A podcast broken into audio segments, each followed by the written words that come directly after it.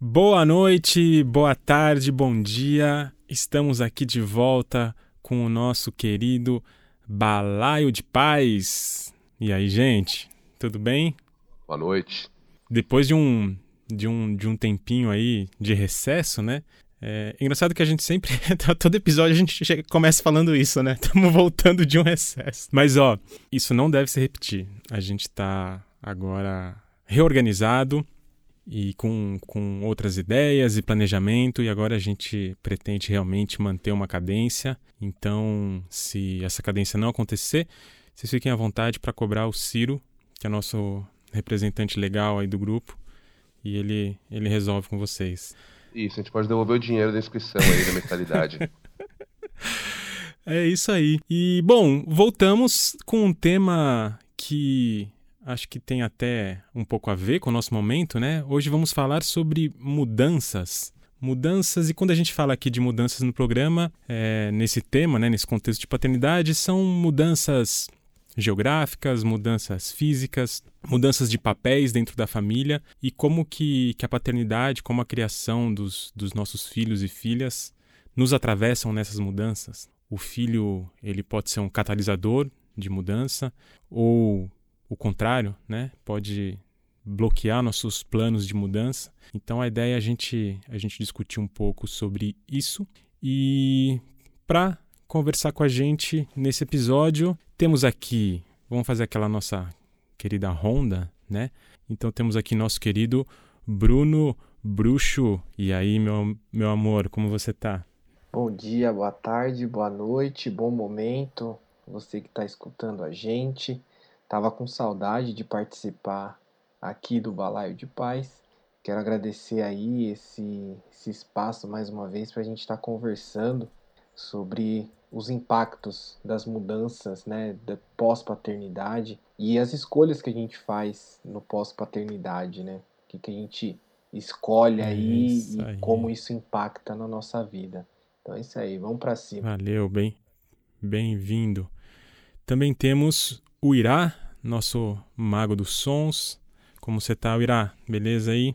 Oi, Leandro, tudo bom? Como você tá? Tudo bom, bruxo, Ciro, você ouvinte? E aí, como vocês estão? Saudade de conversar com vocês. Faz tempo, né, que a gente Faz tempo, cara. A gente, a gente segue nos encontros virtuais, Total. né?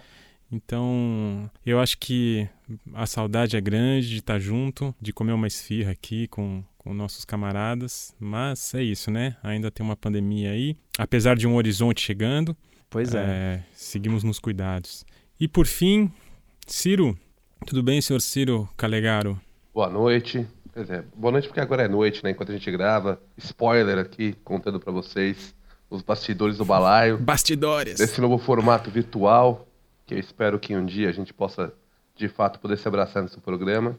E realmente, né, esse horizonte chegando, eu acho que o bruxo até dezembro vacina, né, bruxo? Sim, sim. Pela idade. É, já, já confirmou quem. Já, já, já liberaram, liberaram para adolescentes. Acho que nem tem. Já, já liberaram acho que para adolescentes. É, nem tem teste ainda. já liberaram para adolescentes. O bruxo fez o teste, fazer o teste do pezinho aí e já vacinar, né, bruxo? Mas é isso aí, gente. É, é, é muito bom estar aqui com vocês. E até hoje comi uma esfirra homenagem aos melhores momentos do balaio. É, o Ciro mandou uma foto dessa esfirra. Mas como que é a esfirra de Natal? Ela, ela, ela se compara à nossa esfirra aqui da, da Lapa, é. em São Paulo? É, ela, ela chegou quente e não esfriou, né? não, não é, não é a mesma coisa, cara. Nunca, nunca será a mesma coisa, porque a esfirra é boa, mas faltou aquela companhia para poder degustar. É isso. é isso aí. Maravilha.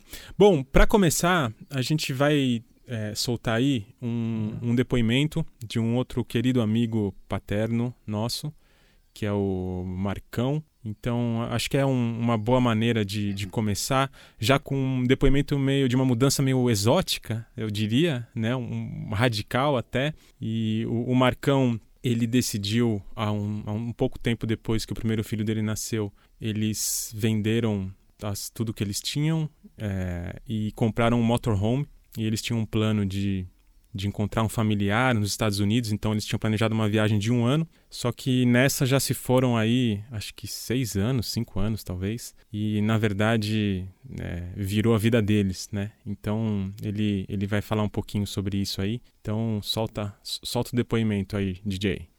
Olá, meus amigos do Balaio, meu nome é Marcos Gadayan, o pessoal me chama de Marcão. Quando meu filho nasceu, Caetano, em finalzinho de 2012, eu ah, fiquei aquela coisa de alegria, né, de ser pai pela primeira vez, e eu pensei comigo, ah, eu quero ficar o tempo todo junto com esse menino. Eu quero acompanhar ele crescer, eu quero ter todos os momentos possíveis perto dele. E logo quando eu percebi, eu pisquei o olho, ele fez um ano de idade. E aí a gente fez a festa de aniversário e daí eu pensei, puxa vida, esse ano passou de repente eu trabalhando que nem um louco para juntar dinheiro para a gente morar bem e o menino já fez um ano de idade. E aí me veio à cabeça aquilo que eu tinha dito no começo e também me fez pensar no relacionamento que eu tive com meu pai, apesar do meu pai ser um cara muito bacana, ele já faleceu, mas foi sempre um cara bem bacana, mas a gente teve um relacionamento muito, muito distante, porque meu pai passava a vida inteira trabalhando longe, ele vendia coisas para fora do Brasil, ele passava três, quatro meses fora e voltava, ficava 15 dias com a gente e era sempre divertido quando ele voltava, mas aí ele ia embora e eu cresci super distante. É, a gente manteve sempre assim um, um respeito tal, mas eu nunca tive aquela amizade próxima. E eu tinha jurado que eu queria ter essa amizade com meu filho. Quando ele fez um ano, então, eu decidi que a gente tinha que dar um, uma pausa. Decidimos fazer uma viagem, um ano sabático. Eu já tinha tido uma outra experiência antes de fazer umas viagens longas tal. Então eu falei, ah, eu posso fazer com meu filho também. Vou ficar um ano inteirinho com ele. Vou ver ele acordar, vou dar banho, vou dormir com ele, vou fazer a comidinha, vou passar um ano inteirinho colado no meu filho. A gente saiu, a gente acabou se organizando, demorou uns seis meses para a gente se organizar, e aí a gente acabou saindo, é, vendemos quase tudo que a gente tinha, compramos um, um motorhome e alugamos a casa que a gente tinha e a gente foi morar dentro desse motorhome para fazer uma viagem de um ano. Três meses depois deu tudo errado que a gente planejou, o carro quebrou, a gente não conseguiu consertar, tivemos que ficar mais três meses parados no Chile, no meio, bem na Patagônia. O dólar saiu de 2,10 quando no começo, foi para 4,30, isso em 2015. E aí a gente vivia com o aluguel do apartamento de São Paulo, tivemos que fazer mais umas outras coisas, vendemos caipirinha, vendemos brigadeiro, e a gente se virou. A gente pensando que ia ficar um ano, o negócio foi virando uma vida, virando uma vida, e a gente está até hoje ainda vivendo na estrada juntos. E tudo isso foi por motivo do Caetano, meu filho, porque a gente, eu queria ficar junto com ele, claro, minha mulher também, a gente queria ficar todo mundo em família. Mas a sacada foi essa, porque eu vi que eu ia acabar passando minha vida trabalhando e longe dele, e eu não queria isso. Então a gente está já há sete anos, desde 2000, 2014 que a gente saiu, a gente ainda está viajando e a gente ainda vive na estrada juntos. Então, o que, que eu aprendi nesse convívio? A gente até, às vezes, foi entrevistado pelo jornal, Folha, Estadão, não sei o que, o pessoal queria saber muito de mim, do que, que eu aprendi com esse negócio, né? Eles queriam saber, mas ninguém queria saber como pai, não. Eles queriam mesmo saber o que eu aprendi com o acampamento, como eu aprendi a fazer fogo na neve, como eu aprendi a viver com motorhome, como eu aprendi a me sustentar, onde vocês fazem cocô e xixi, onde vocês tomam banho, como vocês lavam roupa. Ninguém queria saber como é que é a vida com as crianças. E eu sempre disse que o que eu mais aprendi é como eu sou imperfeito, como eu tenho erros, como eu tenho que aprender comigo mesmo. Eu aprendi isso aprendi que eu tenho que resolver meus problemas pelos olhos dos meus filhos. Hoje eu tenho mais uma menina, a gente engravidou no caminho e acabou nascendo, depois a Tereza, ela tem 5 anos hoje. Então eu aprendi que essa convivência que a gente tem 24 horas por dia, todo mundo junto, é super intensa não tem como você se esconder de você mesmo, né? E eu tenho muitos defeitos, né? Tenho, venho tentando melhorar, mas eu tenho muitos, muitos defeitos. E eu percebi isso logo no começo, quando, sei lá, acho que três, quatro meses depois já a gente estava qualquer situação que sei lá me incomodou, que eu não estava satisfeito, eu dei um chilique, mas um chilique absurdo, que daí na hora que eu olhei para o lado, olhei de novo, tava o Caetano, ele era pequenininho ainda, ele devia ter dois anos, sei lá. Ele, eu, eu olhei para a cara dele, ele estava olhando para mim com um olho, de aquele olho para mim era uma pergunta assim, nossa papai, mas você é o cara cara, você é meu herói, você é o cara top, você é o cara perfeito, você você tá dando um chilique desse por causa de um probleminha besta, sei lá, eu não lembro o que que era, devia ser um problema idiota mesmo. E aí eu aprendi, eh, né, eu respondi isso quando o pessoal entrevistou, eu falei, o que eu mais aprendi é isso, aprendi que como eu tenho coisas para melhorar e quem me ensinou isso foi meu filho, Caetano, porque pelos olhos dele eu percebi que não tinha como eu me esconder de mim mesmo, né? Que eu estava sendo exatamente eu, porque quando a gente passa o dia inteiro trabalhando e volta para casa no fim do dia, você ainda pega para dar um banho no filho, conversa um pouco com a esposa, toma um vinhozinho, uma cerveja, dá umas risadas, tal, mas põe todo mundo para dormir, no outro dia você acorda cedo, vai lá correr, vai trabalhar de novo, tal. E de repente só no fim de semana que você vai passar mais tempo junto, mas o fim de semana é um momento para realmente curtir, e tá tudo bem, mas aí já vem a segunda-feira de novo, tal. Quando você passa 24 horas constante, tempo todo dentro da casa, você, né, sua parceira e suas crianças, não tem como você esconder, ninguém tem como se, ninguém tem como fugir, né, do, do dos seus demônios. E aí então a, as coisas vêm muito à flor da pele e a gente tem que aprender a conviver todo mundo em harmonia e respeitar um ao outro, né? E continua aprendendo, tá? na verdade a gente não tem a lição, a gente não aprendeu, nós não somos perfeitos, mas a gente tem muita cumplicidade, né? Falando mais pelo lado dos filhos, pais e filhos, assim que eu posso dizer que com as minhas crianças a gente tem muita, muita, muita, muita cumplicidade. Então, assim, todo dia eu abraço eles, eu digo que eu amo muito eles, eu digo que eu não sou perfeito, eu peço desculpas pelos meus erros, e eles aprendem que o ser humano erra também e que não tem problema nisso, mas a gente tem que buscar caminhos para fazer melhor. Então, assim, com as minhas crianças, acho que a gente tem essa cumplicidade tremenda, a gente não precisa nem conversar muitas vezes, é, basta olhar, eu, eu já sei se minha filha está querendo me pedir alguma coisa, o meu filho, eles também sabem se eu estou feliz ou não estou, se eu estou chateado, se eu estou querendo que eles uh, se acalmem um pouco ou não, a gente troca uma ideia de olhar assim bem cúmplice, né? E acho que isso também dá muita segurança para eles, né? As crianças se sentem muito seguras porque elas sabem que elas estão podem contar com a gente para o que for, né? E acho que essa uma criança quando ela tem segurança, eu acredito eu, ela consegue realizar, né, os planos dela, ter um crescimento bom, assim, acho que ela consegue ter confiança nela também pela segurança que esses pais passam, né? No caso, não sou só eu, né? Eu e a Cris, a gente passa essa segurança para as crianças. E mas também não tem uma não tem um mundo de fadas, né? Então também tem as discussões, tem os, dramas normais de um ser humano, de um casal, de um pai e um filho. Mas as coisas como estão sempre é, a flor da pele estão na mesa, as coisas rapidinho a gente já põe na mesa e já resolve, já decide, né? Não tem muito drama assim para ficar levando porque não, não dá para seguir. Cada dia a gente acorda tem que pegar a estrada e não dá para seguir com, né? Com probleminhas que não foram resolvidos. Então assim, como pai eu me sinto muito orgulhoso orgulhoso de mim. Agora esses dias aí foi Dia dos Pais, para mim assim não precisa nem fazer festa, não precisa nem fazer nada. É só a gente acordar e estar tá junto, né? E eu venho, putz, é muito bom isso. A gente, eu tenho a alegria, a felicidade, né? É, a sorte, mas também foi uma coisa que eu busquei também fazer, né? Eu larguei tudo praticamente, né, para fazer isso. Minha vida hoje eu vivo com um quinto do dinheiro que eu tinha antes ou menos, né? E mas a gente vive o tempo todo juntos aqui, a gente tem essa união que é uma cumplicidade com as crianças. Então assim, eu tenho uma coisa de acordar, né? Ter essa alegria de acordar e as crianças já estão ali, uma num braço, outra no outro. E a cada momento a gente vai seguindo a caminhada da nossa vida junto. Então é isso, meus queridos amigos do Balaio. Muito obrigado. É, gosto muito de vocês todos aí. Sempre que possível eu acompanho. E eu queria deixar esse meu, meu depoimento, né? De uma pessoa que mudou a vida radicalmente pelo motivo de ter percebido com um ano de idade do seu filho que tava, não queria seguir o mesmo distanciamento que eu tive com meu pai, no caso. Queria ter uma união. Eu imagino, né? Agora ele está com oito anos, imagino que a gente está cumprindo bem essa, essa caminhada junta aí com meu filho. E imagino que quando ele, óbvio que eu tô fazendo isso porque quando logo mais também, quando ele fizer já a vida dele, tiver já adolescente e tal, e quiser seguir o caminho dele, eu vou ter mais do que prazer em falar para ele, meu, vai, vai seguir seu caminho tranquilo, não precisa ficar colado no papai que a gente já teve tempo suficiente juntos aí. Maravilha, um beijo no coração de cada um. Muito obrigado pela oportunidade. Bom, então esse foi a história aí do, do nosso querido Marcão. É, é uma história interessante. É, a gente não pode deixar de lado, claro, né, a questão também, acho que muitas mudanças vêm de, de um privilégio de, de, escolhas, né? Eles, eles optaram por fazer essa mudança. A ideia não é né, a gente, pô, quem, quem quer faz, né? Mas dentro também de um, de, um, de um leque de escolhas, acho que teve uma coragem de fazer isso que eles fizeram e, e, e eu valorizo muito.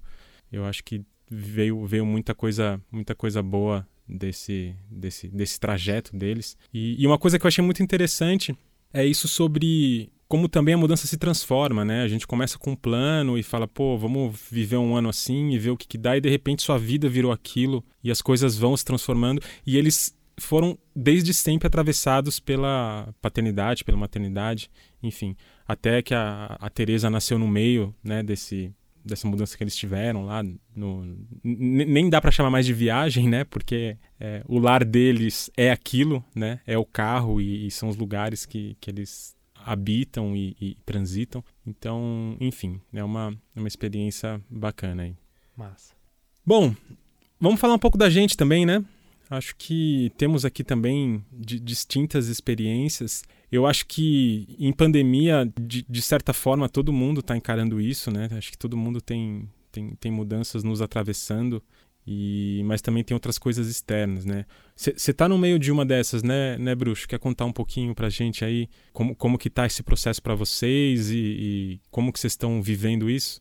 Cara, eu tô no meio de uma mudança muito louca, sabe? Eu tô, hoje eu tô na casa dos meus pais por conta da, da compra do meu apartamento, né? Consegui aí, graças ao, aos programas do governo, ter acesso a, a uma casa para mim e para minha família. É, só que nesse meio tempo a gente precisa se organizar, principalmente financeiramente, né?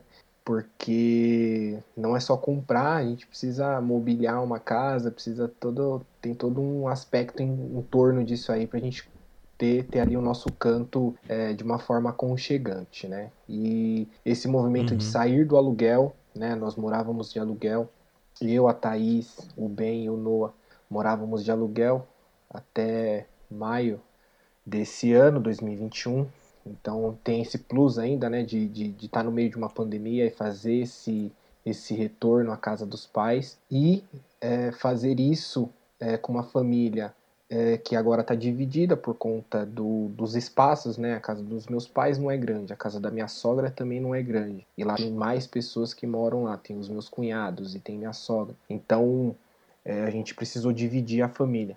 Então hoje eu fico com o bem aqui os meus pais e a Thaís fica com o Noah na, na casa da minha sogra. Tem, tem a mudança de, de espaço e de, de cuidados Total. também, né? De, de, de dinâmicas. Sim, sim, porque assim, você é, tá, muito, você tá num, numa casa só, num lar só, você consegue delimitar é, toda uma rotina, todo um, um, um afazer, todo um, um, pensamento de futuro próximo, futuro mais distante, é, pensando ali que você tá só, estão só vocês, né? É muito mais fácil de controlar. Uhum. Quando você tá na casa de uma outra pessoa, mesmo que sejam seus pais, envolve não só a sua rotina, a rotina dos seus filhos, é, mas também a rotina das pessoas que já moravam ali, né? Que já residem ali.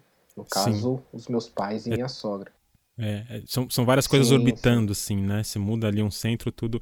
E, e como que tem sido isso para pra, as crianças, né? Delas separarem, da mãe e do pai, estão cada um de, um de um lugar. Como é que. O bem, eu imagino que já consiga ter uma, uma clareza um pouco melhor do, do que está acontecendo, né? Mas e, como que tá isso para vocês? É, bom, é, quando a gente fala de casa de avós, é, é um negócio meio louco, né? É, é toda uma atmosfera diferente da nossa casa. Porque na nossa casa a gente conhece já as regras e leva essas regras a todo momento. Quando a gente está na casa dos avós é muito diferente, isso falando em relação a eles, né? Uhum. As, os limites eles se expandem, né? O horizonte de limites se expande. Então, no começo foi bem difícil a gente também entender, né? Que nesse momento seria a casa dos avós e que os limites são diferentes e que a gente precisa dosar todo momento para que não ficasse algo é, embativo, né, entrando em toda hora uhum. em, em, em, embates que seriam que seria ruim para todo mundo. Então a gente foi levando na cadência, a gente estava iniciando um processo de desfraude do Noah que a gente recuou, né, por conta também de toda essa mudança, não ia rolar. Que idades que eles o estão? Só tá, para situar tá a galera. Com cinco, e o Noah tá com três, né? Eles fizeram aniversário mês passado, em, em julho os dois. É, então, assim, a gente tinha iniciado um processo de desfraude do Noah e a gente brecou porque não ia rolar nesse formato, porque, enfim, são, são diversos cuidadores nesse momento. Eu estou trabalhando é, meio híbrido, né, no formato híbrido, em casa e no escritório, mas mesmo assim, em casa eu preciso de uma atenção muito grande, porque eu faço algumas reuniões durante o dia, então é meio complicado eu estar tá com atenção 100% neles. É, então eu dependo aí dos, dos cuidados das avós. Então, uhum. quando a gente, quando a gente é, dá esse passo atrás, a gente está abrindo mão de muita coisa, né? em relação a, a, a, a tudo, né, da, da, da, no, da, nossa rotina e também, né, não, não só em relação aos filhos, mas também é, levando em consideração o relacionamento, né, porque você tem uma distância uhum. aí tanto com os filhos quanto com a sua companheira, né, dificilmente a gente consegue dormir juntos, né, a gente até em alguns finais de semana conseguia um lugar para a gente é, e a família, a família toda para passar um final de semana todo mundo junto, encaixando ali dentro dos plantões da Thaís, para a gente conseguir passar esses momentos juntos. E bom, dentro de tudo isso, vem aquele turbilhão de emoções, sensações, sentimentos que você se cobra, se culpa, e enfim, tudo isso é, nesse é. mix, junto com pandemia e todos os temperos possíveis. É, imagino que não não esteja fácil, mas a recompensa vai ser vai ser boa, sim, né? Sim, sim. Daqui a pouco vocês vão estar na casinha de vocês e é, é acho nisso, que vai ser, é, vai ser é bem nisso bonito. que a gente mira, né? É, é nesse sentido que a gente é. mira aí a nossa, a, o nosso estado hoje, nossa vivência hoje, para no futuro ter aí o nosso canto da, da maneira que a gente quer. Você já sabe, você já sabe em quanto tempo ainda vai vai, vai nessa até até conseguir mudar e, e ir pro Cara, a gente tem uma mística de que todas as vezes que a gente se mudou, a gente sempre se mudou em dezembro. Então a gente tá nessa mística aí de que a gente vai se mudar em dezembro desse ano. Comemorar o exatamente, Natal e o Ano Novo exatamente. na casinha nova. Então, legal. Estamos torcendo legal. aí para que em dezembro a casa esteja pronta já, né? Não só entregue pela construtora, mas também reformada aí. Todos, Ô, todos Bruxo, na torcida. Como, ô Bruxo, como você é, como vocês decidiram que ah, o Ben ia ficar com você, o Noah com a Thaís? Como surgiu isso? Surgiu. É, a gente tem. Estranhamente, não sei se isso é uma coisa que acontece com todo mundo, mas o Ben tem um apego muito grande comigo e o Noah com a mãe, com a Thaís. Então, a, a princípio foi essa essa a, a principal divisão, né? Foi esse o principal motivo dessa divisão mas também tem a questão do é, cuidado eu, eu... do Noah ser um pouco menor, né? E, e, e aí a Thaís ter mais. É, quando ela não está nos plantões, ela ter mais tempo de cuidar, né? Quando ela tá. Porque ela faz o plantão e depois ela fica dois dias em casa, por exemplo, num dos plantões dela. Ela fica um dia no trabalho e fica dois em casa. Então o cuidado ela consegue dar maior para o Noah, que é menor. O bem, como tem uma autonomia maior, é, como eu fico o dia inteiro praticamente no trabalho, é, é mais fácil desse, desse cuidado. E, e, ficar vocês dois numa casa e o, o, o Ben cuidando do Noah numa outra não foi não uma opção? Não foi, não foi. A gente até pensou em fazer isso, a gente até pensou em fazer isso, mas o, o Noah falou que não ia se dar muito bem, não, porque eles brigam demais. E aí a gente ficou meio receoso de deles brigarem e a gente não tá é. perto lá pra meio que apartar a briga. Talvez, é, talvez tenha sido uma, uma boa ideia. Ô, ô, ô Bruxo, e quando vocês se encontram, os quatro, é, como é que o, o Noel Ben lidam com, com, vamos chamar assim, com os pais trocados? É, rola um, um, uma marcação de território, rola uma vingancinha? Não. É, aquela história de olhar, de virar cara, esse não, tipo de coisa? Não, não. Como é que tá essa hora? Não, é muito, é muito mais afeto nos momentos de, de, de, encontros, né, que estão os quatro, é muito mais afeto do que briga ou rixa, qualquer outra coisa. Que bom. Massa, cara. Que bom. Rola de, tipo, é. pedir para dormir, Legal. e às vezes dorme os dois comigo, às vezes dorme os dois com a Thaís. É, quando a Thaís tá de plantão, dormem os dois comigo. Hoje que eu tô gravando, estão os dois com ela, então a gente rola essas trocas aí durante a semana, porque aí também mata um pouco da saudade, né, de estar com os dois, né? Uhum. Que bom. É, que bom que vocês conseguiram achar um, um, uma dinâmica aí que tá, que tá atendendo. Espero que, que seja breve. E tu, Irá? Eu queria ouvir Cara... do Irá, porque aí eu acho que é uma um outro tipo de mudança, né? Que, que, que, você. Ou mudanças que você passou, né? Nem, nem tanto. Acho que você teve uma mudança de casa também, mas acho que que nem foi uhum. muito isso que, que, que, rolou mais aí. Conta um pouquinho pra gente também. Não, é. A mudança de casa eu acho que já teve algumas. Teve duas desde que as crianças nasceram. É, acho que isso afeta tal, mas nem é tão, tão relevante assim. Acho que quando pegou, que eu acho que é um ponto mais interessante aqui para nossa conversa, é quando começou a pandemia, né? Eu trabalho com vídeo, com áudio também, né? E aí tava tudo certo um pouquinho antes da pandemia para começar uma gravação, um documentário. Então era um trabalho bom que tinha que ia rolar durante o ano, ia, sabe? Ah, beleza, vou ter um trampo, as contas vão ficar ali se manter no azul. E aí com a pandemia, tipo, retrocedeu, né? Não, não podia mais gravar. É... Aí as crianças também não poderiam ir mais para a escola. Uhum. E aí ficou tudo meio confuso, né? O Tia chegou a fazer um mês só de, de, de, creche, né? Ele tá com dois anos agora. Ele tinha acabado de entrar na creche, aí depois saiu. Tava começando... A lista com, com oito também? A lista com oito. Tá com uhum. oito, é. Agora tá no terceiro ano. Então foi essa loucura, né? Que, e aí, assim, tava rolando algumas coisas, assim, alguns trabalhos tal. Aí deu uma brecada forte e eu fiquei mais responsável pelos cuidados, né? Até certo momento do ano passado, ainda a Fernanda também estava aqui em casa, estava trabalhando remoto. Só que chegou um momento que ela voltou a trabalhar, ela também trabalha em escola. E aí ela voltou. E aí que aconteceu que eu fiquei com as crias e fui tirando o pé do, do de ir atrás de trabalho, prospectar, ir para cima, né? Uhum. É...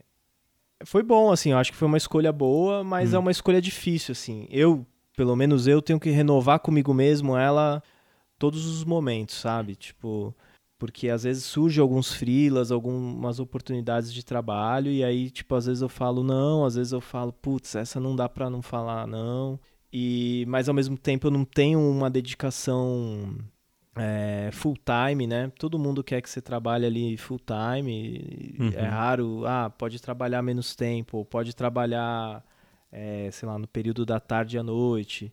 Às vezes não rola essa compreensão, né, da, das pessoas que estão pedindo trabalhos ou estão empregando tal. Então, é, é, essa é a questão, assim, né? Então tem que ficar se desdobrando muito, né? Tipo, a Fernanda chega por volta das três horas da tarde em casa, e aí a partir disso eu tô, entre aspas, mais ou menos dando conta das minhas coisas, né? Mas muitas vezes não dá, né? Tipo... E, e como que você, você enxergou mudanças no no, no seu trato assim com as crianças, porque né, eu acho que quando a gente está mais Sim. na responsabilidade, é, enfim, surgem outras questões de mais responsabilidade, menos às vezes menos paciência, total, às vezes total. menos disponibilidade para coisas que você conseguia antes. Como é que foi administrar isso aí com, com, com as crianças? Também precisa de uma renovação, né, do, do, dos votos ali com as crianças, porque uhum. falando curto e grosso assim, enche o saco, né? e, e, e, é muito doido, porque são os dois exigem muito, né? As crianças exigem atenção e cada um de uma forma diferente, com a sua, com a sua disponibilidade ali de idade também, né? Então, para mim, chega umas horas que eu fico muito irritado, fico muito. Não, não quero mais cozinhar, sabe? Porque aí é isso, eu fico fazendo todas essas funções de, de cuidar, limpar, é, vai brincar com um, ver a lição de outra, sabe? E, e sempre dividido. Então essas responsabilidades todas ficam um pouco a cargo ali que eu tento a, a, cargo de mim que eu tento dar conta e não dou conta, né? No fim é isso, né? e, e, e uma pergunta que eu imagino, eu imagino que que, que muitas mães devam estar pensando, ouvindo aí o seu relato. Ah, é, é. Mudou o, a, a, imagem ou como você via os cuidados da... porque eu imagino que a Fê deva ter ficado um tempo nessa nessa mais nessa função de, de, de, cuidados e mudou a forma que você viu esse esse trabalho do cuidado quando você fica 100% nisso é... Hum, acho que acho que não assim é eu já via que era um, um trabalho árduo, assim, né? É... E a gente já tentava fazer uma coisa meio dividida, assim. Quando a Lisa era pequena, eu consegui, e a Fernanda saiu da licença, eu consegui ter um período com ela, tal. É... Eu acho que com dois filhos também a disponibilidade é um pouco diferente, sabe? Eu acho que muda, mas é puxado, assim. É, é... é não, eu pergunto isso até, assim, como mais olhando para mim, sabe? Porque teve um momento que a gente aqui apesar também de dividir sempre na medida do possível, eu sempre nunca parei de trabalhar, né? E, e, a Dani se dedicou um tempo às crianças. E teve algum momento que, que eu fiquei um tempo meio que a Dani precisou, enfim, voltou a ter atividades, reuniões e tal, e eu fiquei quase que, que 100%, nem, nem era 100%, mas muito mais do que do que normal. E além eu, eu não consegui muito diminuir o trabalho. Mas foi um momento de clique, assim, na minha cabeça, de, de entender. Por mais que a gente já devia até ter podcast, todo uhul, paternidade, né, a gente sabe, fala de carga mental. Mas foi, foi um momento de, de entender mais, assim, de entender mais, de, de assim, do, do, do, das responsabilidades que caem para as mães, porque, via de regra. É, é, é eu acho que pra é, gente que é pai, é, é, às vezes é muito cômodo ou muito fácil a gente abrir mão, sabe? Porque a gente sabe que alguém vai, vai segurar a onda exato, ali. Né? Exato, é. exato. E... E, e, você sentiu alguma mudança é, como outras pessoas te viam ou alguma coisa nesse sentido também? Não, porque ou... ninguém me vê, né? Eu tô em casa. Aquele trabalho invisível. Não, sim, na época da Liz, ó, que eu saía com ela, né? Punha aquele sling e tal, sair na rua, né? Pracinha. O glamour, né? Tinha, tinha do, o glamour, do pai ativo, né? Nossa, glamour. Olha lá, é. ele lá. Tá. Eu lembro bem dessa. A gente falou muito sobre isso aqui. É, assim, eu acho que é uma puta responsabilidade, assim, né, cara? E a, às vezes, pra, pra gente é muito importante, eu acho que renovar e poder se olhar, sabe? E falar, puta, eu tô cagando. E. Ou tô indo bem aqui vou seguir nessa linha, assim, sabe? E aí eu saquei, por exemplo, assim, putz, eu não faço nada, não proponho nada, né? Sei uhum. lá, vou tentar propor mais coisas aqui para as crianças, tal, alguma atividade para o Tchê que é menorzinho, com dois anos. E também não faz diferença, sabe? Tipo, ah, beleza, posso. aí ele vai e tal, brinca um pouquinho, depois desencana, vai fazer outra coisa e puxa para fazer outra coisa. Então, também, né, a, é, eu fico elevando e baixando as expectativas a todo momento, sabe? Tipo, uhum. vendo, ah, vamos lá, quero pintar com ele. Aí o dia que eu fui pintar com ele, ele, tipo pegava todos os potinhos de tinta, guache, aí punha num caminhãozinho, tal, organizava, desorganizava, reorganizava, que a pira dele é essa, é tipo separar e organizar as coisas. Ele não pintou nada, só eu pintei lá um pouquinho. aí eu fiquei meio, pô, tal, não, mas é isso. Aí ele é desse jeito, então, então tá, né? Então freia, sabe? Freia expectativa, Sim. é menos é mais. E volta, vai, vai um pouquinho no quintal, brinca outro pouquinho, sabe? Então, sai um pouco Legal. no sol, né? Essas coisinhas assim, né? Entendi. E, e, e, só uma, uma última curiosidade aqui. Como você tem. Mais profunda, hein? Se você não quiser responder, fica à vontade. Mas como, como você tem se visto em termos de realização? Assim, porque eu imagino que você, você trabalha com algo que você gosta e que, que te realiza. E criação dos filhos também é algo que geralmente nos, nos realiza. E, e como essa mudança te, te impacta nesse sentido, assim? Ah, é, eu já pensei nisso muitas vezes, eu me sinto meio frustrado de realizações, assim, sabe? Uhum. Ao mesmo tempo que há anos atrás, assim, com, com a Liz, assim, que, que eu tava num momento que eu trabalhava mais e tava menos com a Liz, também me sentia frustrado por longe dela, sabe? Então é uma coisa meio tipo, ah, eu sempre quero o que eu não tenho. então... Basicamente é isso. eu tenho a oportunidade, a oportunidade de estar com eles, né? Puta privilégio bom. Sim. Mas sim. aí eu fico, meu, por aqui, pelas tampas, assim, tem uma hora que eu quero, tipo, a Fernanda chega, eu pego a bicicleta, sumo, assim, duas horas, sabe? Vou ficar em silêncio. Porque é tanta uhum. falação, tanta gritaria da criançada que eu fico meio atordoado, sabe? Uhum. E aí depois volto e beleza, tamo aí, tamo bem de novo tal. Mas assim, legal. tem um lado bom, sim, eu acho. Eu acho que é, é muito legal. Quando é, às vezes alguém, a gente encontra alguém e fala, pô, ele tá diferente, né? Pô, cresceu, nossa, ela cresceu, ah, ela tá mais assim, mais assado. Sabe? Quando você vê alguém e faz um comentário, aí você fala, puta, é verdade, beleza, né? Então, dá uma renovada assim no, uhum. no, no, ânimo, sabe? Legal. Mas aí profissionalmente, Legal. por outro lado, é aquela coisa, ah, eu queria estar, tá, mano, trabalhando pra caramba, não sei o que, tipo, beleza, vai ficar para o ano que vem, acho. Valeu. E por fim, Ciro. Ciro também passou por uma, por uma grande mudança aí, uma mudança geográfica, abandonou nossa, nossa querida selva de pedras e foi respirar o, o ar do Nordeste, da costa do Nordeste. Como que foi isso aí, Ciro? Conta um pouquinho pra gente. Cara, é... eu tava pensando aqui que tinha sido uma mudança, aí eu comecei a organizar o pensamento e não foi uma só não. Foi uma porrada de mudanças, assim, uma, uma em cima da outra e o mais doido é que assim, cara, é, o meu processo de tomada de decisão é, e, e implementação sempre foi um processo lento. Pego tudo, analiso, projeto para 5, 10, 15, 20 anos cada coisa, um negócio assim muito pá, né? Aí, quando uhum. chegou Davi, que foi nosso primeiro filho, hoje com 8 anos, nós temos também a Serena com um ano de idade. Essa gravação está ocorrendo em 2021, vamos deixar claro. Deve lançar até 2025 o episódio. É, quando chegou Davi, cara, tudo mudou, porque o tempo era outro já. Né? A, uhum. Sara, ela é minha esposa, ela é extremamente é, atirada, né? Você fala assim, ô, oh, vamos pra China, agora, bora, fechou. Cara, mas não tem o dinheiro, não tem passaporte, não, a gente resolve tudo lá. Tipo, é, ela é assim. No caminho eu te explico. é, no, é, no caminho a gente vai ver o que tem que fazer. Por aí, exatamente, né? E eu não, nossa, eu vou. O, o voo é longo, é. né? 24 horas de voo, Isso, a gente decide exato. no caminho. E eu sou o contrário. Aí chegou Davi, tudo mudou. E é muito louco porque, assim, é, tudo que eu tomo né, de decisão, tá? Eu sempre considero tudo histórico. Aí eu olho para minha família. Meu avô é um cara que veio do nada, nada, nada, comeu capim na guerra, ganhou dinheiro, perdeu, ganhou dinheiro, perdeu. Meu pai montou uma empresa, depois quebrou, não sei o quê. Então, assim, isso tudo para mim, é, eu olho e me choca. E eu preciso de um pouco de estabilidade, sabe? Então, antes do Davi nascer, uhum. eu estava buscando exatamente isso. Cara, preciso ter uma carreira sólida para garantir que eu vou ter renda, para não acontecer o que aconteceu com meu pai e tal. Aí chegou Davi, eu falei, putz, agora vem aquele puta senso de, de, de responsabilidade, né? Eu e Sara, a gente tem que fazer frente para as despesas, tem que conseguir conforto, seguro de saúde, toda aquela ideia de, da vida perfeita, né?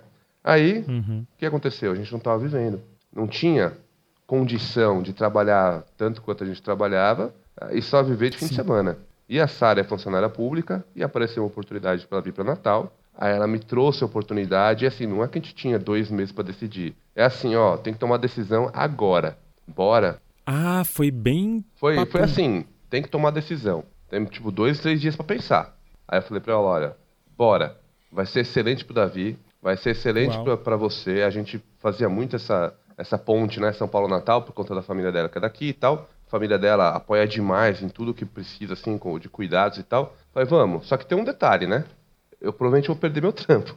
E na hora que isso acontecer, me colocar profissionalmente em Natal, com uma cidade que não tem dinheiro rolando, então assim, você, Sara, vai virar rimo de família.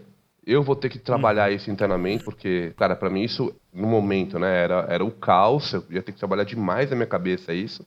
Falei, ó, você se prepara que eu vou passar por uma depressão, não sei o que e tal. E no final não aconteceu nada disso, né? A gente mudou, eu continuei no escritório que eu tava lá, fazia, fazia um tempão, deram volta de confiança.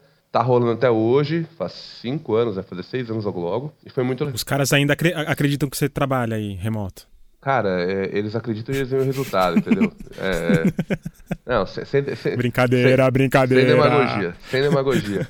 Mas eu vou menos pra praia agora em Natal do que quando eu morava em São Paulo. Mas enfim, aí o que aconteceu, cara? Não foi uma mudança só, porque nós chegamos em Natal, primeira coisa foi morar com meus sogros. Então eu saí da casa que eu era o rei, né? Eu e Sara, a gente determinava como é que era, a regra é nossa, etc e tal e vou morar na casa dos meus sogros. O Davi tava com, com que idade? Três anos e meio. É, três e meio, por aí. Só, só, só uma dúvida rápida, sem querer te cortar. Você acha que o Davi, ele ele estimulou vocês a essa mudança? Seria uma coisa diferente se ele não existisse? Sem Davi ou... eu não teria vindo. Você não teria vindo sem não, Davi? Que interessante. Não, que interessante. Não, não, tinha, não tinha por que sair de São Paulo, sabe, cara? É, pra quem não sabe, eu sou, eu sou advogado. E pra advogar e, e ter clientes e causas interessantes, etc. Desafio intelectual de verdade está em São Paulo. Né? E, e, o meu desafio sempre foi esse. Então, assim. Espero que os advogados fora de São Paulo não. Não, não cara, é, é, todo, todo mundo no Brasil sabe. Assim, é, enfim, mas um dia a gente conversa sobre isso, não é o momento agora. E assim, chegamos em Natal, fui morar com meus sogros.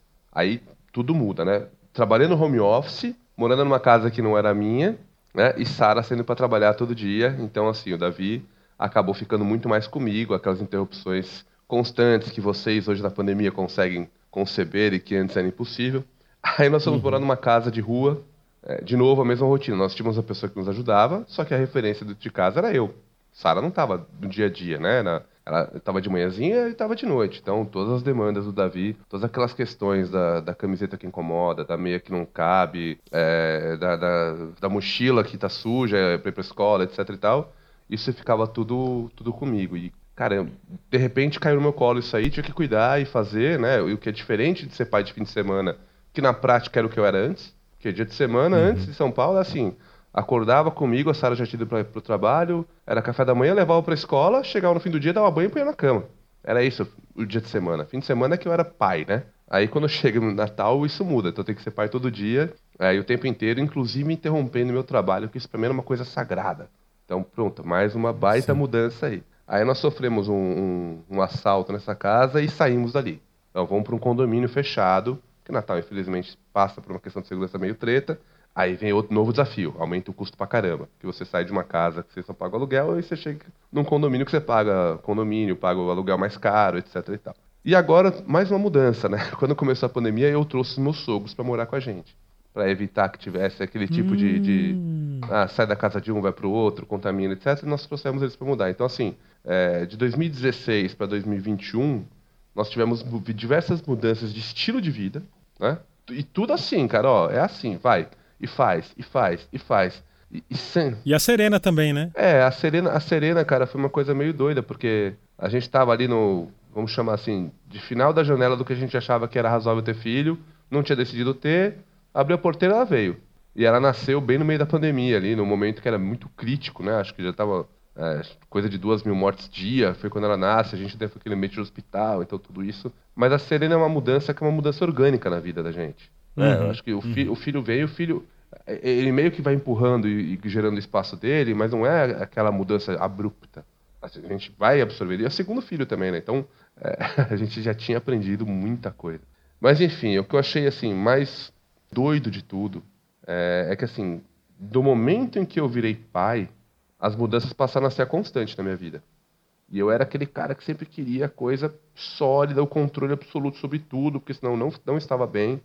E, e eu percebo que isso reflete em muito, muitos homens que eu conheço. Né? Que antes tinha aquela necessidade do controle e tal, e depois entra nesse flow aí, da, desse fluxo do, diferente da, da paternidade e, e vai absorvendo as mudanças. É, enfim, eu acho que é algo que é realmente produtivo. É, eu acho que é um, é um raciocínio bem interessante, né? Porque a princípio a gente às vezes pensa, pô, qualquer mudança com filho é mais difícil, tem, envolvem mais coisas, é menos riscos e tudo mais. Mas eu acho que o filho ensina muito pra gente sobre controle, na verdade, sobre a falta de controle na, na, na, vida e nas coisas. E eu acho que mudança está muito atrelada ao controle. Então, quando a gente entende com os filhos, né, geralmente, que a gente realmente não tem tanto controle das coisas, eu acho que a gente fica um pouco mais suscetível a, a, a mudanças. Mais maleável, fa né? Faz sentido? Faz. É. É, faz. No, no, meu caso, cara, especificamente, a existência dos filhos foi catalisador para chegar em mudanças. Não só catalisador, porque tem mudanças que nós não faríamos se não fossem os filhos. Uhum. Então, uhum. sim, foi um fator determinante ou catalisador. Mas sempre foi com foco muito neles, assim. É, tem outras questões todas, né? Meu pai morreu, ele era super jovem, tinha 49 anos. Então eu tentei mudar minha vida para não ter o mesmo destino que ele. A gente fez uma mudança para estar mais presente na vida dos filhos. Então, assim, exemplos besta, né? Eu paro de trabalhar todo dia por volta das seis, para ter toda a rotina com eles, jantar, banho, dormir, tal, tal, tal, tal. E aí volto a trabalhar nove e tanta da noite, até a hora que for. Assim, é, uhum. é, seria muito mais cômodo trabalhar até umas sete e meia, oito horas, só dar um beijinho na testa e dormir, mas eu não consigo abrir mão né, desse momento presente. Durante o dia, todos os dias, eu paro em algum momento para poder ficar com os dois. E Legal. assim, é, é, é, é quebrar algo que para mim era sacro. É, não, não podia interromper o trabalho por nada. O trabalho estava lá é, na frente de tudo. E eu não acho que isso seja não ser profissional.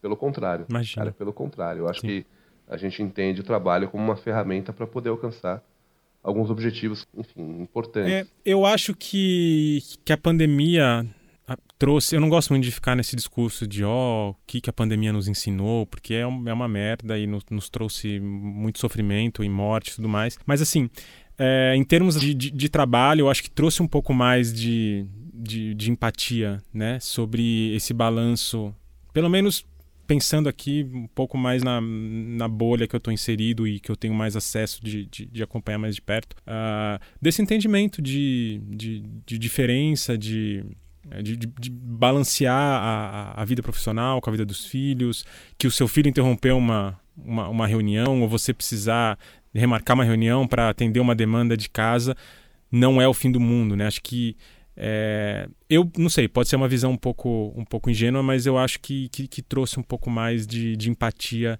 para o lado familiar, assim. É, eu, eu, vejo isso pelo menos no, no meu trabalho e, e, de pessoas próximas, assim. Quando eu tenho reuniões com, com clientes, eu fui interrompido e o cara falando, meu, tá tudo bem, vai lá, tá tudo certo, não tem problema nenhum de ser interrompido, ou então a gente remarca. Então, enfim, é, eu acho que criou um pouco, um pouco mais de, de, de empatia nesse, nesse sentido. É, lembrando que essa pandemia, né, essa experiência home office da galera em pandemia não é home office, é gestão do caos. É, não, é, é fato, até porque você pega lá. Mas que, que sim.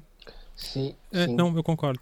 Sim, porque você, é, não, você, não, é uma você... coisa, não foi uma coisa planejada, né? Não foi uma coisa que a empresa decidiu fazer por livre e espontânea vontade. Decidimos que agora todo mundo vai trabalhar de casa ou é, essa é a nova filosofia da empresa. Não, é uma parada que ou você é. coloca o cara para trabalhar em casa ou você vai ter um, como o Léo disse, um, um pandemônio. Né? Todo mundo vai é. morrer na rua. É. é. Então, assim, e, tem, e, você monta o teu home office num canto do seu quarto, num, num pedaço da sala, na cozinha, numa área de serviço. Você não está é, lá todo é, numa mesa ergonômica, né, numa cadeira correta, porque não tem fiscal do trabalho indo na tua casa ver se está tudo certo. A iluminação não está uhum. certa, a internet não está certa, o computador não está certo. Então, assim, é, é, algo totalmente diferente. Eu, eu vou falar de um lugar de privilégio, cara, porque eu sou eu sou advogado, eu trabalho de casa faz tempo, então eu tenho um escritório em casa. E é totalmente diferente do que eu vejo vários colegas.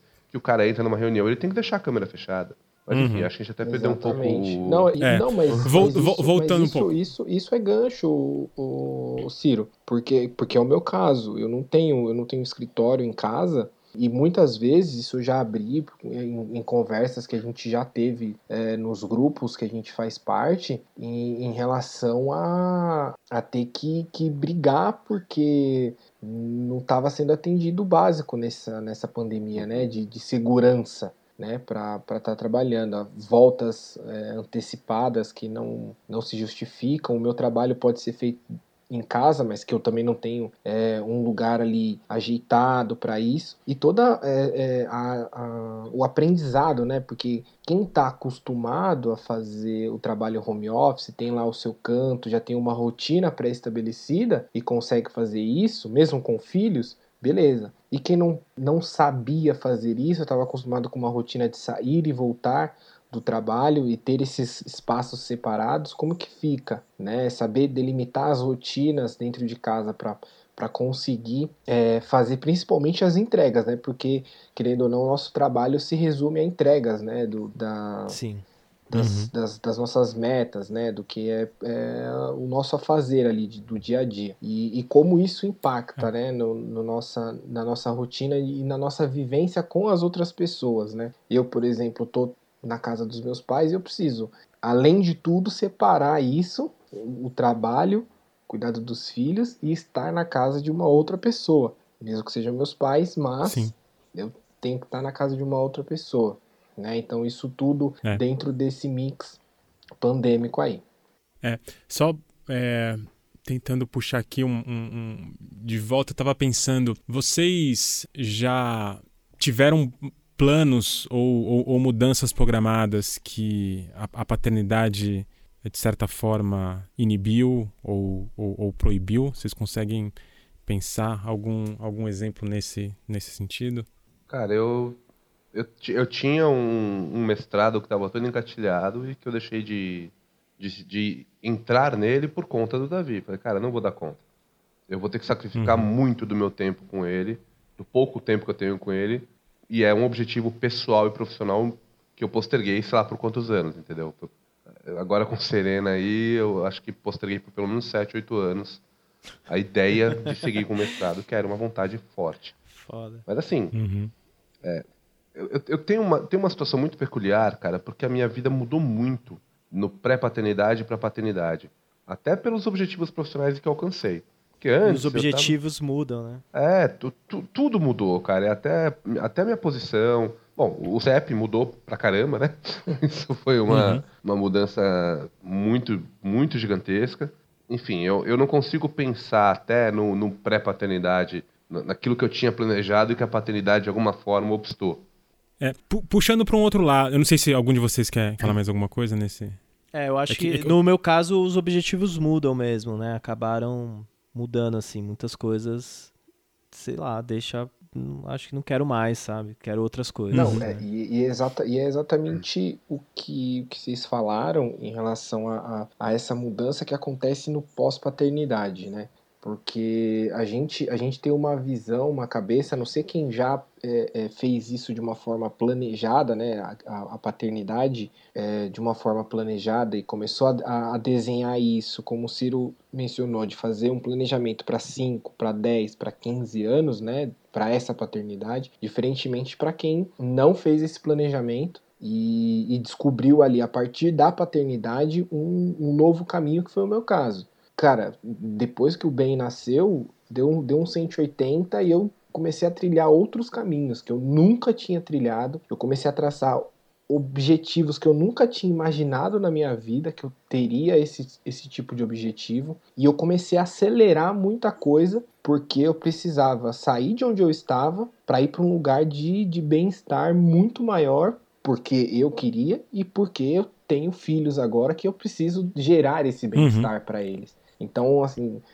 muda muito, né? Você começa a fazer escolhas que tem os seus ônus e tem os seus bônus que você vai a, a tê-los na frente. Né? E uma coisa agora, até ouvindo essa fala do bruxo e, e, e meio que caminhos que a gente está andando aqui quando a gente fala de mudança, eu não sei se é uma coisa meio meio masculina, mas, mas vocês estão percebendo que a gente está sempre colocando a mudança como uh, ou mudança ou os objetivos no sentido de uh, dar condições, no sentido de dar uma vida melhor, no sentido de, de prover, né? Prover, eu acho que a, a gente está sempre olhando a, esse negócio de mudança como prover, que, que eu acho que é um papel que, que traz. Eu queria pensar um pouco aqui junto com vocês sobre mudanças nossas mesmo, né? O que, que vocês sentem que mudou em vocês como, como pessoas, não como objetivo de vida, não como plano, eu quero morar isso, eu quero ir para isso, como, como pessoas, assim, o que, que vocês sentem que, que a paternidade trouxe de, de mudança, seja em sentimentos, em, em visão de mundo, em, enfim, uma coisa mais emocional e interna, assim, o que, que, vocês, Olha, que, que vocês trazem? Para mim, eu acho que muda no sentido de... Ah, como posso dizer isso? É Ai, calma, não consigo expressar agora. Calma, vou, vou raciocinar um pouco. Mas muda. muda, é. muda. É, mas é, é, é, difícil olhar, né? Acho que, é, não sei, acho que, a, acho que a gente se olha pouco. Cara, eu... eu... Acho que a gente se olha... A gente tá tão preocupado com tudo que tá acontecendo, com as estruturas, que acho que às vezes a gente olha pouco para as nossas, as nossas mudanças internas, né? Não, eu, é, eu... É, no meu caso é isso, é esse o ponto. A revisão, em, o, o, o se olhar, né? Você falou um pouco antes, Lê, que a gente avalia um pouco, avalia não, mas que a gente olha as nossas atitudes, né? Eu não sei reproduzir como você falou. E é bem isso, assim, né? É como a gente se comporta, pelo menos como eu me comporto. Eu comecei a reparar como eu me comporto e como eu, eu, eu sou influente em comportamento. E, e para mim essa revisão é muito constante cada vez mais, assim, depois dos filhos. Acho que antes eu era muito mais despojado, muito mais. não ligava para isso, e, e, e, agora eu tô sempre. É, olha, tá, eu fiz isso, eu vou refletir sobre isso que eu fiz e talvez eu precise mudar um pouco, uhum. né? Você acha que, que aumentou a sua autocrítica e autorreflexão é, e esse olhar interno? Acho que mais a reflexão, assim, né, de, de que atitudes positivas eu tô tendo, que atitudes negativas e, e como melhorar, assim, o, o, ambiente e eu como pessoa para quem tá próximo, sabe? Eu acho uhum. que isso é, é bem determinante, assim, muito relevante para mim. É. é, olhando aqui do meu lado, eu acho que eu sou hoje uma pessoa menos paciente. a paciência sempre foi sempre foi algo que me marcou, que as pessoas sempre viam, falavam, nossa, o Lê é paciente, o Lê é isso. E eu perdi muito disso na Pavio minha, encurtou, né? eu, e é algo que é, é difícil para mim, cara, é difícil. Quando eu me olho impaciente assim, eu falo, porra, cara, eu não era, eu não era assim, eu mudei. Mas, enfim, faz, faz parte, assim, né? É, não sei, o que, que vocês têm mais aí de, de, de mudanças que vocês trazem? O, o Ciro ia falar alguma coisa? Eu ia falar, hoje eu tô falador, cara. É, é uma coisa curiosa. Eu, na minha origem, eu era um cara muito introspectivo. Até tinha uma questão de timidez que, para vencer, eu criei lá um ser mais caricato, muito piadista e tal. Piadas ruins na, sua, na maior parte das vezes.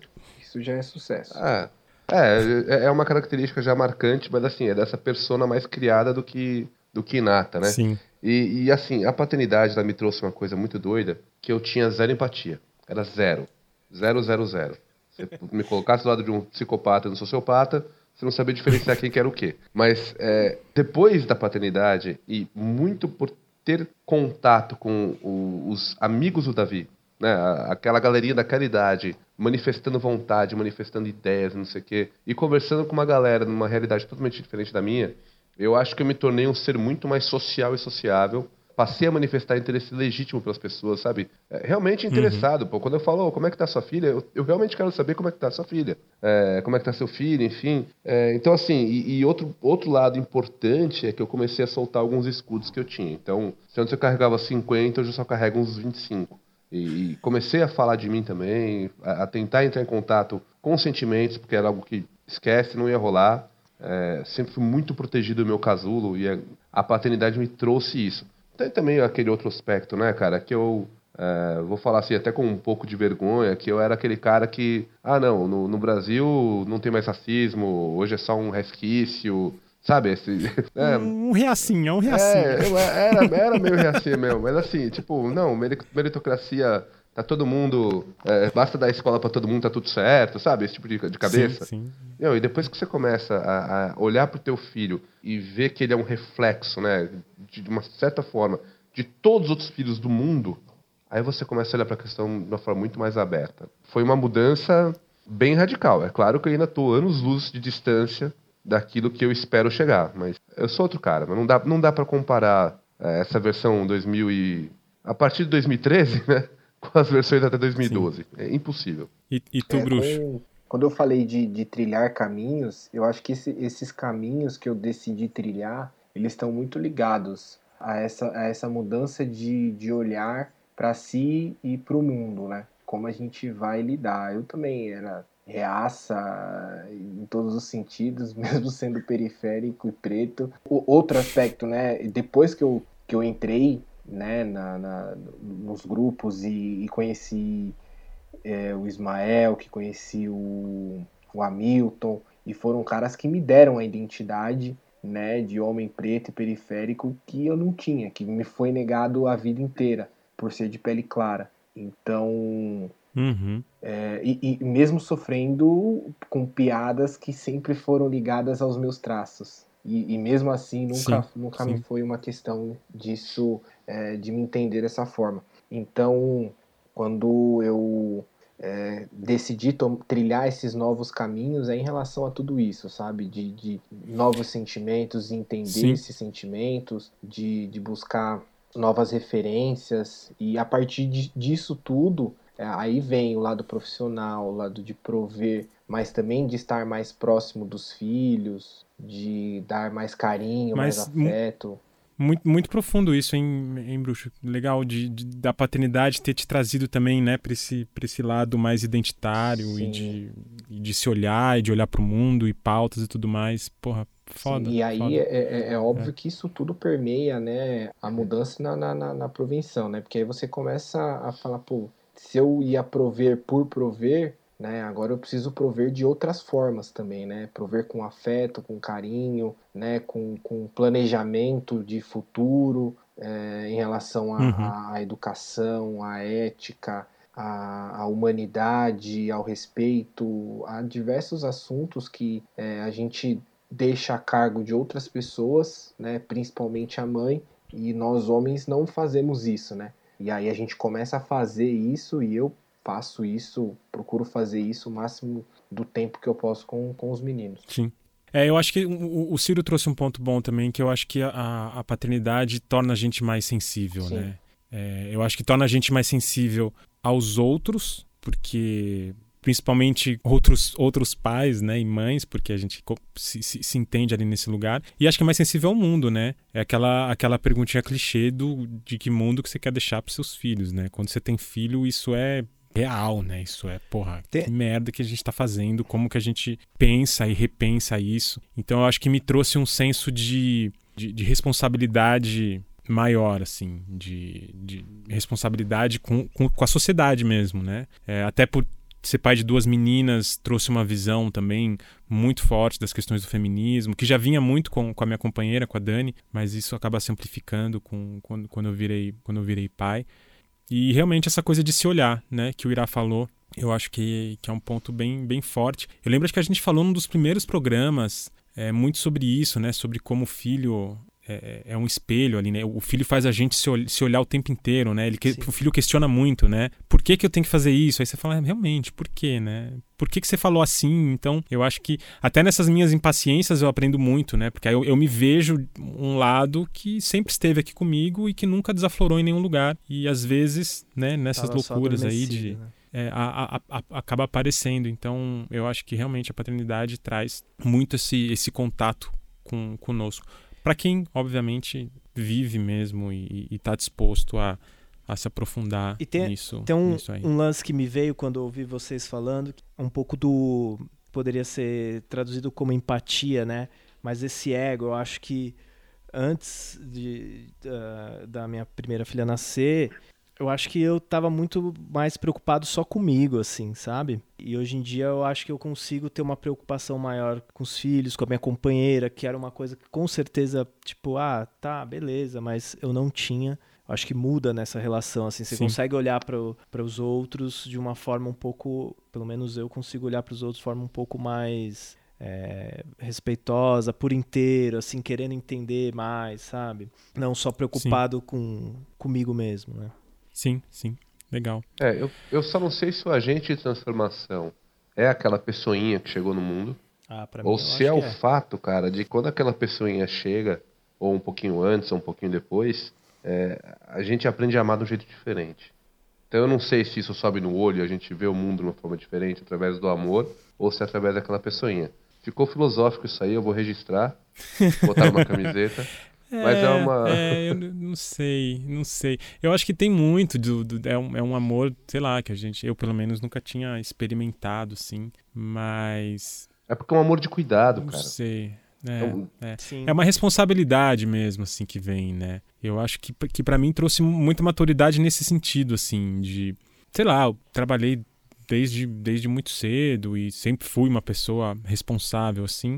Uh, mas sem grandes preocupações, assim, né? Eu acho que quando a gente tá numa família, né? E dividindo com, com a sua companheira e todo mundo ali junto, acho que tem realmente também um, um senso de, de responsabilidade, uma maturidade maior em, em, como olhar as coisas, em como as nossas ações refletem, enfim. É, muitas coisas aí. Bom, e assim, só para terminar, eu queria terminar com um apelo, já que a gente tá falando de mudança, cara. E tem algo que me assusta muito e são as mudanças climáticas e as mudanças que estão acontecendo no mundo que assim, eu acho que a gente está num ponto na humanidade que a gente precisa mudar, porque senão o mundo vai continuar aí, a gente não. E porra, sei lá, saíram uns estudos aí dizendo como a gente tá. Pessoas que acreditam menos, outras mais, mas assim, eu acho que a gente realmente precisa com urgência repensar como a gente vive esse mundo, como a gente roda essa roda vigente, como é sustentável em diversas camadas, né, ambientais, sociais e tudo mais. Então, eu acho até aproveitar que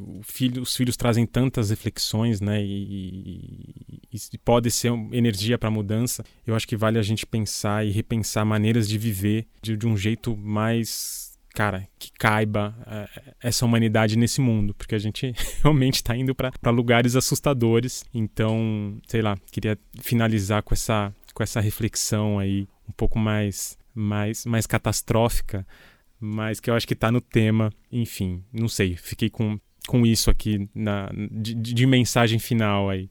Pô, assina embaixo, cara. Tamo junto. É. Boa. Eu se eu, se eu puder e aí inserir também nesse, nesse final, né? É, eu falei bastante das minhas escolhas e como elas impactam, né? O, o meu dia a dia, né, tem impactado o meu dia a dia. E ouvindo vocês falando, né, a gente está em algum tem uma diferença, né, tanto na idade quanto na, é, nas oportunidades e privilégios aí. É, às vezes eu, eu, uhum. eu, eu, me perco nessa de falar privilégio e direitos, né, porque é, muita coisa que a gente não tem acesso, muitas pessoas não têm acesso, é, não se trata de privilégio, são direitos direito à cultura, uhum. direito isso de, de maneira constante, né? Acesso à cultura, a lazer, à viagem, são coisas que deveriam ser direitos e não privilégios, né? E uhum. abaixo de mim, né, nessa pirâmide toda social, é, tem muita gente que é, não, não, não tem poder de escolha e entra numa, num, por caminhos que ou ela fica ali ou ela vai ser engolida pela, pela sociedade por todos esse, esse, esses aspectos que engolem a gente, né? principalmente no mundo capitalista, que acaba com uhum. o ambiente, mas também que acaba com famílias, acabam com seres humanos, com, com, com indivíduos, né? que é, acabam no alcoolismo, acabam no, nas, em outras drogas, acabam em depressão, suicídio. Então, a gente respeitar as escolhas, né, e, e lutar para que todo mundo possa fazer escolhas saudáveis, escolhas saudáveis, porque fazer, fazer escolhas que vão deixar a gente num lugar desconfortável, né, é muito ruim. Não que eu estou, não que hoje eu uhum. não esteja num lugar bom, mas poderia estar num lugar pior. Hoje eu tô, tenho essa guarida, Sim. né, dos meus pais e da minha sogra, que, que tem como receber a Thaís e o Noah lá, e aqui os meus pais recebeu bem a mim, mas poderia ser um lugar muito mais é, dificultoso, poderia estar indo para um lugar é, menor, para uma casa menor, porque tive qualquer tipo de problema aí com trabalho, com enfim, com qualquer outro, outro aspecto aí. Então, respeitar e lutar para que a gente tenha uma sociedade que ajude as pessoas a terem escolhas saudáveis, né? não só escolhas aí impostas é, pelo social. Sim, sim. Sim. É, eu acho que vai de encontro, né? Acho que quando eu falo de cuidar do mundo, né, de, de, de do ambiente, eu acho que também passa pela, pela sociedade, né? Eu acho que realmente a gente está numa sociedade doente, que não cuida do, do indivíduo, que não cuida da, da família, que não cuida das crianças, das mães, da, enfim e aí também do ambiente. Então acho que é, a gente precisa realmente, quando pensar em mudança, também ter isso, ter isso em conta, né? Como que a gente consegue também causar uma mudança positiva para o mundo. E por mais que pareça um discursinho meio, meio utópico, eu acho que é, é, real. A gente precisa realmente pensar de verdade. Eu não tenho essa resposta, realmente queria muito fazer um programa aqui, dar uma aula de como a gente pode mudar e resolver, mas eu pelo menos convido para a gente pensar o tempo todo sobre isso. eu tenho a resposta, mas vocês não estão prontos ainda para isso. Utopia, a utopia é aquele ponto no futuro que faz a gente seguir caminhando, né? Em uma determinada direção. É, isso aí, cara. Acho que eu fui mais, fui mais filosófico que o Ciro. Não esquece da camiseta. Vamos encerrar sim, é. velho. Porque daqui não, não, não sai mais Passa nada. na lojinha do balaio, vai ter umas camisetas legais aí para comprar. Frases. É isso, gente. Muito obrigado a você que ficou com a gente aí nesse, nesse tempo todo. Obrigado demais o, o, o Marcão que, que deixou o depoimento. A todos vocês aí, o Irá, Bruxo, Ciro. Eu sei que a gente está em falta com os episódios, mas, gente, realmente não é fácil. A gente tentou gravar semana passada, e aí o Ciro estava com questões ali com a, com a filhinha pequena, o Bruxo trabalhou até tarde. Aí a gente hoje conseguiu também atrasado, mas estamos aí finalizando tarde. Então, assim, a gente realmente tem muito carinho pelo balaio e queremos retomar. Então, peço paciência para vocês. E é isso. Até já já. Já já mesmo. Obrigado, Valeu, gente. Boa noite. Se cuidem. Falou, boa noite. Tchau. Tchau, pessoal. Valeu. Tchau, tchau.